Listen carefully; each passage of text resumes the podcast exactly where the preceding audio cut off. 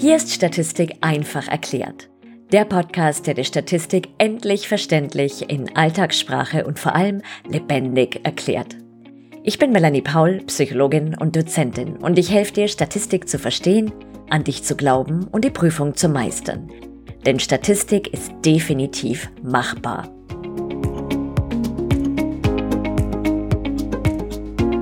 Falls du dir schon mal die Frage gestellt hast, warum du dich durch die trockene, graue und oftmals gruselige Welt der Statistik quälen musst, dann ist sicherlich einer der Hauptgründe dafür, dass du lernst, wie man Hypothesen testet. Das Wissen zum Vorgehen beim Hypothesentesten ist also super wichtig. Und damit da absolut gar nichts schief geht, bekommst du heute eine kleine, aber feine Anleitung dazu. Ich erkläre dir, in welchem Bereich der Statistik wir uns bewegen und wie du am besten vorgehst, wenn du deine Hypothesen testen willst. Bevor wir starten, ein kleines K-Wert. Ich gehe hier von etwas Grundwissen aus, wie zum Beispiel, welche Hypothesenarten es gibt, was Testverteilungen sind, die Power, das Signifikanzniveau Alpha oder der P-Wert. Das erkläre ich im Folgenden nicht zusätzlich, sondern verweise die geneigte Hörerschaft auf meinen Blog, andere Podcast-Folgen oder meinen Power-Videokurs Inferenzstatistik und SPSS leicht gemacht. All diese wunderbaren und überaus hilfreichen Dinge findest du auf www.statistikpsychologie.de. Los geht's! Beim Hypothesentesten sind wir in der Welt der schließenden oder Inferenzstatistik. Denn wir wollen von den Ergebnissen unserer Hypothesentests auf die jeweilige Grundgesamtheit oder Population schließen. Schauen wir uns dazu die einzelnen Schritte an. Schritt 1. Hypothese aufstellen. Wer hätt's gedacht?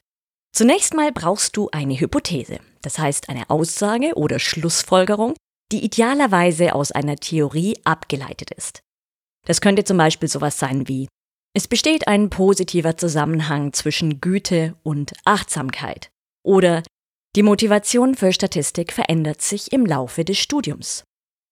Als Beispiel soll uns nun folgende Hypothese begleiten. Das Ausmaß des Fremdschämens für peinliche Familienmitglieder in Partylaune ist bei Frauen höher ausgeprägt als bei Männern. Diese neu aufgestellte Hypothese nennt man Forschungs- oder Alternativhypothese oder kurz für die Eingeweihten H1. H steht für Hypothese. Das ist sozusagen die Herausforderung, die neue Aussage, die über den bisherigen Wissensstand hinausgeht. Demgegenüber steht die sogenannte Nullhypothese oder H0, die wir in Schritt 2 aufstellen. Schritt 2. Nullhypothese aufstellen. Die Nullhypothese besagt, dass der postulierte Unterschied, Zusammenhang oder die Veränderung über die Zeit hinweg nicht existieren. Bedeutet, du postulierst etwas in deiner Hypothese und dann stellst du dazu das Gegenstück auf. Also das, was du postulierst, ist die H1 oder Forschungshypothese und das Gegenstück dazu ist die Nullhypothese oder H0. Die H0 ist somit gewissermaßen die Bewahrerin des Status quo und die H1 die Herausforderung. Nun könnte der geneigte Laie oder die geneigte Laien ja arglos meinen, dass man sich jetzt wacker aufmacht, um willige Versuchspersonen zu finden, mit deren Daten man den Wahrheitsgehalt der Forschungshypothese überprüft. Doch weit gefehlt. Denn was tatsächlich getestet und überprüft wird, ist die Gültigkeit der Nullhypothese. Das ist zunächst zugegebenermaßen ein wenig gewöhnungsbedürftig. Daher hinter die feinen Löffelchen schreiben. Getestet wird immer die Gültigkeit der Nullhypothese oder H0. Bei unserem Beispiel lautet die zur Forschungshypothese dazugehörige Nullhypothese, das Ausmaß des Fremdschämens für peinliche Familienmitglieder in Partylaune ist bei Männern und Frauen gleich. Oder Frauen und Männer unterscheiden sich nicht im Ausmaß des Fremdschämens für peinliche Familienmitglieder in Partylaune, die wir vermutlich alle irgendwie kennen. Schritt 3. Passende Methode auswählen. Als nächstes wählen wir die zu unserer Hypothese passende statistische Methode aus. Hier wäre dies der T-Test für unabhängige Stichproben. Wenn wir die entsprechende Methode ausgewählt haben, wissen wir auch, in welche Testverteilung unser Ergebnis nach Erhebung und Berechnung fallen wird. Beim T-Test ist das die T-Verteilung. Würden wir hingegen den Zusammenhang von Geschlecht und präferierter Automarke untersuchen, wäre der Chi-Quadrat-Test auf Unabhängigkeit die Methode der Wahl und die dazugehörige Testverteilung die Chi-Quadrat-Verteilung. Untersuchten wir die Veränderung der Statistikmotivation im Verlauf des Studiums an vier Messzeitpunkten, würden wir eine Varianzanalyse mit Messwiederholung durchführen. Die dazugehörige Verteilung ist dann die F-Verteilung. Schritt 4.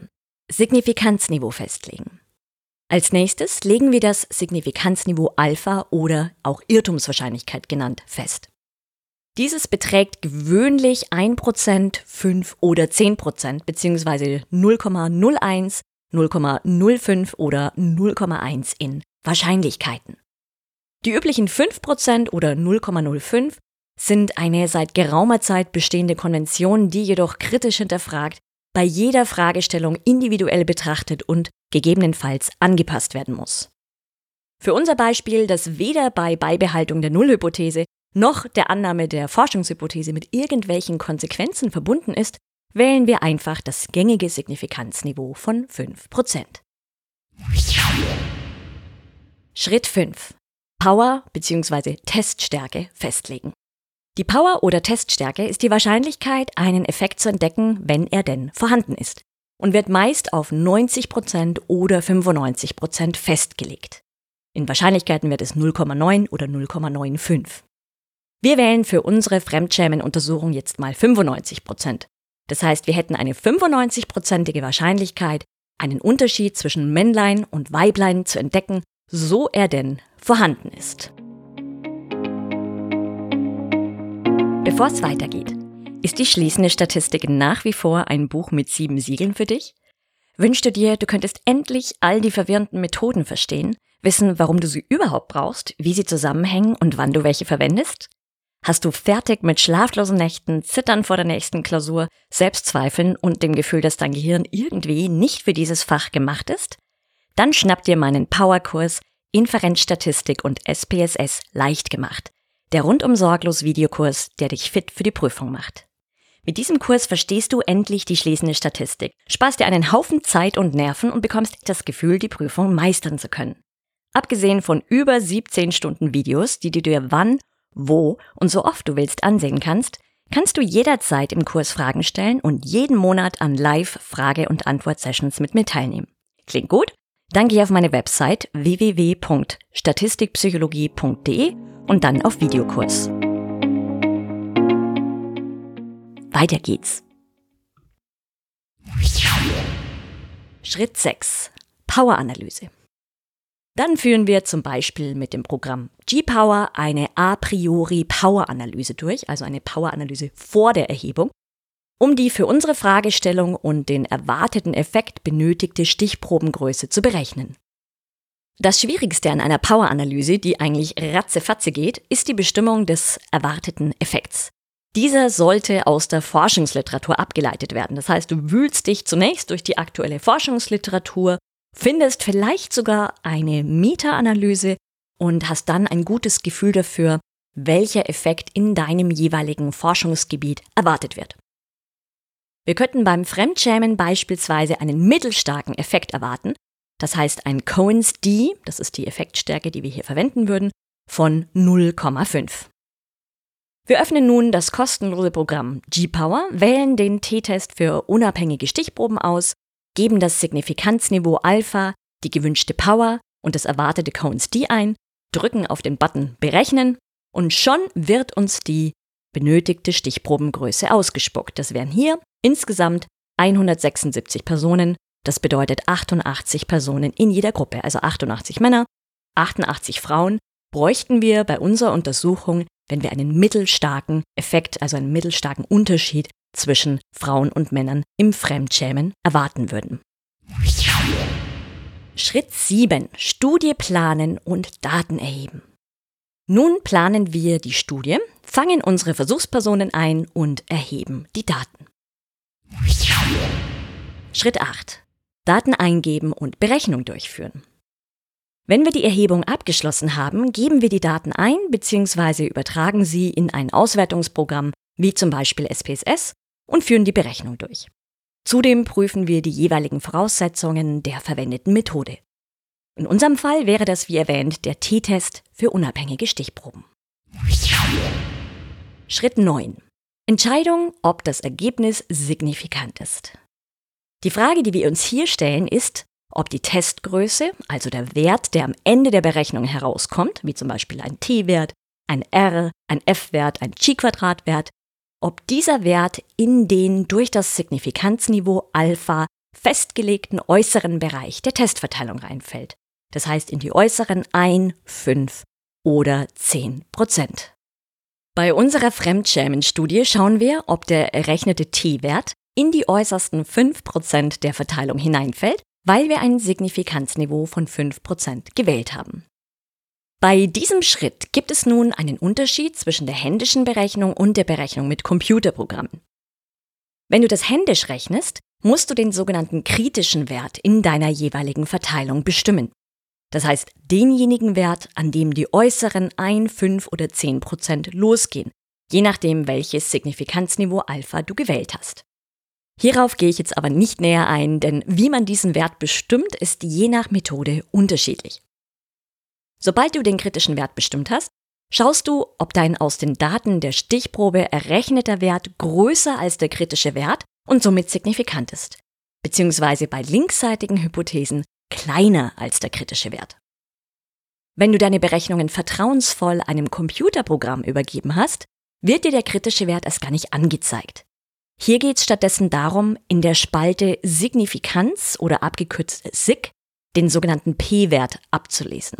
Zur Erinnerung, der P-Wert ist die Wahrscheinlichkeit für dieses spezielle Ergebnis, also zum Beispiel diesen speziellen T-Wert, wenn die Nullhypothese stimmen würde. Man schaut nun anhand des angegebenen P-Werts, wie wahrscheinlich bzw. unwahrscheinlich der errechnete Wert, wie ein Beispiel ein T-Wert ist, wenn die Nullhypothese gelten würde. Die Frage, die wir uns also stellen, ist, ist der P-Wert kleiner als 0,01, 0,05 bzw. 0,1. Das entspricht den Signifikanzniveaus von 1, 5 bzw. 10 Prozent, je nachdem, auf welchem Signifikanzniveau wir testen. Wenn dieser p-Wert kleiner ist als das von uns festgelegte Signifikanzniveau, wird die Nullhypothese verworfen und die Alternativhypothese H1 mit einer Irrtumswahrscheinlichkeit von, je nachdem, 1, 5 oder 10 Prozent angenommen. Wenn nicht, wenn dieser p-Wert also größer ist als dein festgelegtes Signifikanzniveau, wird die Nullhypothese beibehalten und die Forschungshypothese verworfen. Man kann also auf diese Weise ablesen, ob der berechnete Wert unwahrscheinlich genug ist, dass man sagen kann, das kann jetzt kein Zufall mehr sein. Hier muss es sich um einen signifikanten Unterschied, Zusammenhang oder Veränderung handeln, je nach Inhalt deiner Hypothese. Und bei unserer Fremdschämen-Studie geht es um einen signifikanten Unterschied. Wichtig, hinter die feinen Löffelchen schreiben. Wenn du ein signifikantes Ergebnis hast, bedeutet das nicht, dass deine H1 oder Alternativhypothese wahr ist und definitiv stimmt. Denn du kannst im Laufe deiner Untersuchung die unterschiedlichsten Fehler gemacht und oder eine seltsame Stichprobe erwischt haben, sodass ein Alpha-Fehler oder auch Fehler erster Art vorläge. Das ist die fälschliche Zurückweisung der Nullhypothese. Das ist ganz wichtig, das immer im Hinterkopf zu haben. Also wenn du ein signifikantes Ergebnis hast, dann nimmst du deine Forschungshypothese mit einer bestimmten Irrtumswahrscheinlichkeit an. Aber du weißt letztlich nie, ob du mit deiner Hypothese in Anführungszeichen recht hast oder nicht, denn es kann immer Fehler gegeben haben. Angenommen bei der Fremdschämenuntersuchung läge der p-Wert bei 0,03 dann wäre dieser kleiner als das Signifikanzniveau von 5% oder 0,05 in Wahrscheinlichkeiten und somit signifikant. Wir könnten also sagen, dass das Ausmaß des Fremdschämens für peinliche Familienmitglieder in Partylaune bei Frauen signifikant höher ausgeprägt ist als bei Männern und die Nullhypothese mit einer Irrtumswahrscheinlichkeit von 5% mit Schmackes verwerfen. Schritt 10. Effektstärke berechnen und Ergebnis interpretieren. Falls wir ein signifikantes Ergebnis haben, berechnen wir nun die zur jeweiligen Methode gehörige Effektstärke. Beim T-Test für unabhängige Stichproben ist das Cohen's D. Die Effektstärke sagt uns, ob ein statistisch signifikantes Ergebnis auch wirklich eine praktische Bedeutsamkeit hat. Dies ist ein sehr wichtiger abschließender Schritt, denn Statistik kann unter anderem dadurch gefälscht werden, dass man schlichtweg sehr große Stichproben verwendet und dadurch nahezu immer signifikante Ergebnisse erzielt. Auch wenn das vermeintlich super spannende, hochsignifikante Ergebnis in der Realität wenig bis keine Relevanz hat. Daher bei einem signifikanten Ergebnis immer die Effektstärke berechnen und das Ergebnis entsprechend interpretieren. Wenn wir bei unserer Studie einen Cones D von 0,44 herausbekommen hätten, würden wir abschließend Folgendes stolz verkünden.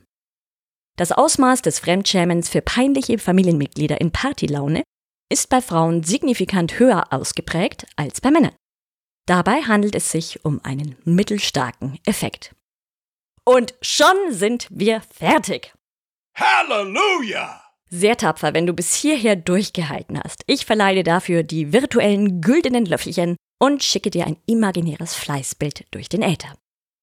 Jetzt wünsche ich dir viel Spaß und Erfolg beim Hypothesentesten und freue mich, wenn du bei der nächsten Folge wieder mit glühenden Öhrchen und nicht enden wollender statistischer Wissbegier dabei bist. Bis zum nächsten Mal.